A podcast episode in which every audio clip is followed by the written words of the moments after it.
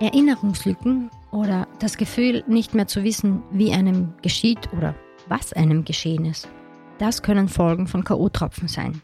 Und diese, nämlich KO-Tropfen, sind aktuell wegen der Diskussion rund um die deutsche Band Rammstein Gegenstand zahlreicher Gespräche. KO-Tropfen können Opfer betäuben, mit gravierenden Folgen. Doch kann man diese im Glas erkennen und wie kann man sie schützen? Diese Fragen besprechen wir heute mit Stefan Böhm. Er ist Professor am Zentrum für Physiologie und Pharmakologie der MedUni Wien. Er leitet dort die Abteilung Neurophysiologie und Pharmakologie. Und damit, hallo, wer ist das gesund? Mein Name ist Martina Marx.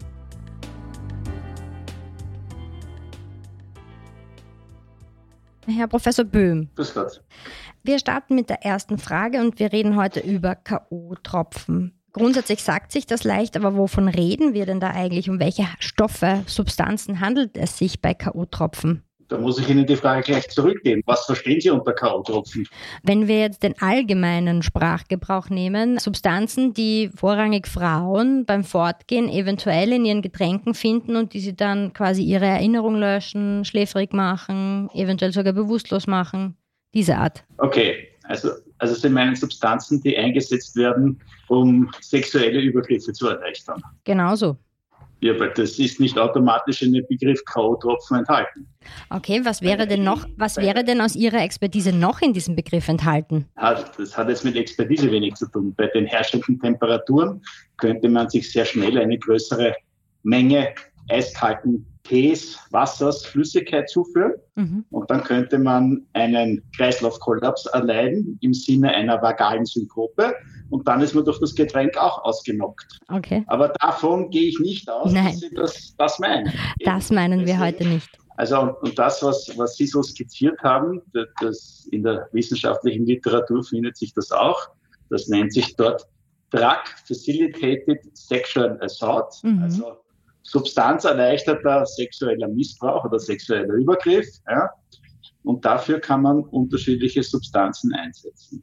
Sind das, jetzt gleich loslegen. Ja, sind das Substanzen, die wir als Normalbürger, als medizinische Laien grundsätzlich kennen? Haben wir mit denen im ja. normalerweise Kontakt?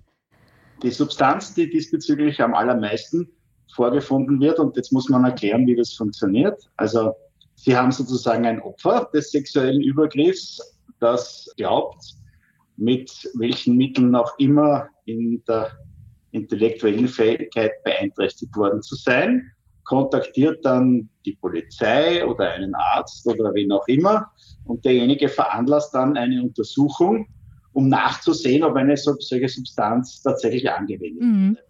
Ja, und wenn man das dann macht, dann nimmt man Blut ab, das kommt darauf an, wie lang nach dem Überfall das ist, wie viel man auch nachweisen kann. Und wenn man sich dann ansieht, welche Substanzen am häufigsten in diesen Blutproben gefunden wurden, dann ist das nicht ganz erstaunlich Alkohol, mhm. Ethanol. Mhm. Ja, und zwar in circa der Hälfte der Fälle. Mhm. Jetzt stellt sich die Frage, wie kam der Alkohol in die Person, die diese Untersuchung verlangt hat? Yeah. Ja, und das lässt sich natürlich anhand der Probe nicht wirklich nachweisen. Mhm. Nicht? Die kann das selbst freiwillig eingenommen haben. Es kann aber auch von jemandem anderen böswillig verabreicht worden sein. Mhm, okay. Sind dann andere, also Ethanol ja, aber sind dann andere Substanzen, die quasi dem Alkohol noch beigemischt werden, gibt es ja auch? Also in den gibt es auch, ja, ja. Also in vielen Fällen, also Alkohol findet man am häufigsten. Und in, in vielen Fällen sind Substanzen dem Ethanol zugemengt. Mhm. Also im Blut findet man beides. Mhm. Und die weiteren Substanzen, die man dann findet, und das ist jetzt wenn man ein bisschen drüber nachdenkt, in welchen Rahmen solche Vorgänge passieren, nicht wirklich überraschend. Da findet sich sehr oft Cannabis zum Beispiel. Mhm. Es findet sich auch Kokain. Es finden sich selbst Opioide manchmal, also morphinartige Substanzen. Und von Substanzen, die eher eine therapeutische Anwendung finden, findet man am häufigsten Benzodiazepine. Mhm. Das sind also klassische Tranquilizer bzw. Schlafmittel. Das bekannteste ist möglicherweise Valium, aber auch Rohypnol wird zum Beispiel viel verwendet, um einen anderen Arzneimittelnamen zu nennen. Mhm. Ich weiß, es sind jetzt viele unterschiedliche Substanzen, aber grundsätzlich, wie wirken sich diese oder die gängigsten im Körper aus? Also im Allgemeinen werden mit diesem Zweck sozusagen, die betroffenen Personen handlungsunfähig zu machen, werden Substanzen eingesetzt, die zu einer Reaktionsminderung führen, bis hin zu einem narkoseähnlichen Zustand oder Bewusstseinsverlust. Und in diesem Sinne wirken die meisten Substanzen genau in diese Richtung. Bei Kokain wäre es ein bisschen anders, aber eine Zumischung von Kokain zum Alkohol kann natürlich auch, wie soll ich sagen, die, die intellektuelle Leistungsfähigkeit nicht unbedingt erhöhen, sondern mhm. auch zu einer Wahrnehmungsbeeinträchtigung führen. Mhm. Jetzt ist ja die Frage, wenn ich solche Substanzen einnehme, das ist hoffentlich nur einmal, aber kann das auch längerfristige gesundheitliche Folgen nach sich ziehen?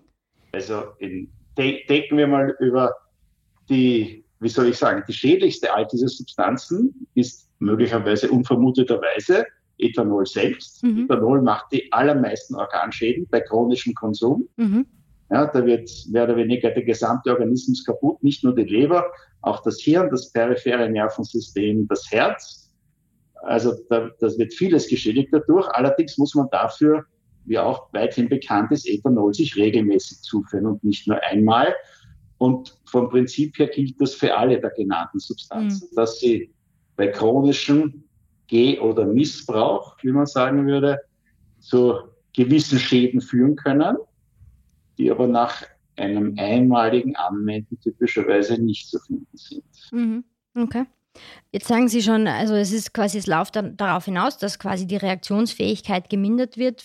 Ist vielleicht eine Frage, die sich erübrigt, aber welche Symptome, auf welche Symptome kann ich achten bei Bekannten, Freundinnen oder bei mir selbst? Also, was wohl jeder kennt, ist die Wirkung von Ethanol. Ich gehe mal davon aus, dass die meisten Betroffenen sowas schon mal in ihrem Leben mitbekommen haben. Und man weiß ja auch, wie man darauf reagiert. Also einen normalen Rausch, meinen Sie? Naja, jetzt, jetzt muss man ein bisschen, ein bisschen vorsichtig sein. Es, es ist so, dass am Beginn einer Alkoholintoxikation man zunächst ein bisschen eine Enthemmung spüren kann. Mhm. Das heißt, dass man ein wenig angeregt erscheint sozusagen. Aber grundsätzlich ist auch dieses Symptom eine Konsequenz dessen, dass wir zuerst die hemmenden Wirkungen in unserem Nervensystem hinunterschrauben, sodass wir zwischenzeitlich ein bisschen eine Antreibung verspüren, aber letztendlich mhm. ist eine, also die intellektuelle Leistungsfähigkeit ist jedenfalls gemindert, weil auch durch diese Enthemmung die realistische Einschätzung der Situation nicht mehr so möglich ist als ohne Ethanol-Einfluss. Mhm. Okay. Jetzt sagen Sie schon, dass diese Substanzen ja, ähm, also Ethanol grundsätzlich Alkohol hat einen Eigengeschmack, aber kann ich Ethanol, ähnliche Substanzen, die verwendet werden, in meinem Glas erkennen? Kann ich es rausschmecken? Nein, nicht notwendigerweise. Also das kommt jetzt natürlich darauf an, welche von den Substanzen ja. verwendet werden. Und deswegen wird man als sozusagen als außenstehender Täter, der also nicht selbst konsumiert, wird man eher nicht zum Ethanol greifen, denn erstens einmal braucht man ja, wie auch weithin bekannt sein dürfte, doch größere Mengen Ethanols, bis man eine ordentliche Reaktionsminderung verspürt. Ja, wir kennen diese 0,5 Promille-Geschichte vom, vom Straßenverkehr. Also da, mu da muss man schon ein bisschen was konsumiert haben. Und wenn man, wenn wir jetzt an die, an die Anxiolytika denken, die Benzodiazepine, mhm. davon reichen dann einzelne Milligramm. Mhm. Ja, und wenn man es schafft, diese, diese Tabletten sozusagen in einem Getränk aufzulösen, dann wird sich das, insbesondere wenn das Getränk einen Eigengeschmack hat, dann wird sich das eventuell nicht so deutlich darstellen. Ja, das wird sich wahrscheinlich auch vom Erscheinungsbild nicht verändern, weil das wird eine geringe Menge sein. Wenn es eine geringe Menge ist, ja, allerdings, also ganz, ganz so simpel ist es auch wieder nicht, weil all diese Substanzen, die zu einer Reaktionsminderung führen, sind typischerweise gut fettlöslich und schlecht wasserlöslich so dass es nicht garantiert ist, dass man, was auch immer man da verwendet, ohne Probleme in dem Getränk auflösen kann. Mhm, ich verstehe. Wie sollte ich mich denn verhalten, wenn ich jetzt aus Gesundheit, also ich nehme an, ich gehe ins, in, ins Spital, in die Notfallambulanz, wenn ich den Verdacht auf K.O.-Tropfen habe, dass ich die eingenommen habe? Ja, ist die Frage, wie Sie, wie Sie vorgehen wollen. Ob Sie ob sie primär das, das Delikt zur Anzeige bringen wollen, dann sollte man natürlich die Polizei kontaktieren. Wenn man mehr die medizinische Hilfe in Anspruch nimmt, dann wäre jegliche ärztliche Einrichtung mhm. geeignet. Wichtig wäre natürlich, wenn Sie einen, wenn Sie sich, wenn man sich sicher ist, dass da etwas nachzuweisen ist, wäre es eine Blutprobe Probe möglichst schnell entnommen zu bekommen. Ja, allerdings, also da bin ich jetzt überfragt, denn ich bin kein Kriminalist. Die Frage ist, unter welchen Bedingungen das ablaufen muss, damit nachher auch gewährleistet ist, dass das sozusagen die, die Reihe dokumentiert werden ja. kann, dass das ihr Blut ist, in dem dann auch etwas gefunden wird. Ja. ja also wenn Sie jetzt in ein Krankenhaus gehen und, und ich gehe mal davon aus, dass solche, solche Vorfälle sich eher am Abend und in der Nacht ereignen, stellt sich die Frage, wie schnell, wenn Sie in ein Krankenhaus gehen, Sie in einer Notaufnahme sozusagen eine Blutaufnahme bekommen, das geht noch. Mhm. Aber die nächste Frage ist, wie schnell ist das Labor bereit, so etwas zu analysieren, zumal man nicht davon ausgehen kann, dass in jedem Krankenhausbetrieb das Labor in der Lage ist, diese Substanzen sehr gut nachzuweisen. Mhm. Das, ist, das ist eigentlich keine Routinemethode. Mhm. Das heißt, also nicht in einem Krankenhaus. Und ich nehme mal an, je nach Substanz wird auch quasi, jetzt etwas laienhaft ausgedrückt, die, der Flüchtigkeitszeitraum der Substanz unterschiedlich sein. Also so wie lange man sie. Das ist natürlich stark unterschiedlich. Äh, da, da kommt es, also wenn wir von diesen vorher angesprochenen Benzodiazepinen reden, ja. da gibt es also bei, bei solchen Wirkstoffen, die verabreicht werden, reden wir immer von einer sogenannten Halbwertszeit. Das beschreibt die Dauer, in welcher die Konzentration im Blut auf die Hälfte abgesunken ist. Und da gibt es Substanzen, die Halbwertszeiten im Bereich von ein bis zwei Stunden haben. Und die sind dann natürlich nach, sagen wir mal, zehn Stunden nicht mehr nachweisbar, weil sie unter der Detektionsgrenze liegen. Mhm. Die Frage ist, ob der Täter sich in den Substanzen so gut auskennt, dass er weiß, welche er diesbezüglich verwenden muss. Mhm. Denn wenn man das Diazepam verwendet, das weithin als Valium bekannt ist zum Beispiel, ja, dann kann man das sehr, sehr lange nachweisen, beziehungsweise Abbauprodukte davon. Mhm. Welche Rolle spielt da in Ihrer Wahrnehmung zum Beispiel Liquid Ecstasy als, als ein solches K.O., eine solche K.O.-Substanz? Naja, auch das ist, auch das ist keine Substanz, die nicht eine, eine stark ausgeprägt sedierende Wirkung hat, sondern eher ein bisschen eine antreibende Wirkung. Aber wie schon vorher erwähnt, in Kombination mit Alkohol ist es natürlich so, dass die Wahrnehmungsfähigkeit natürlich beeinträchtigt wird. Mhm. Aber ich, also was, was wie oft verwendet wird, das, ja das kann ich Ihnen nicht beantworten. Ich meine, aus den, aus den Publikationen heraus kann ich Ihnen nur sagen, dass Amphetamin verwandte Substanzen, und dazu würde dieses Liquid Ecstasy in die Richtung auch gezählt werden, kommen eher seltener vor. Mhm. Aber auch. Aber auch.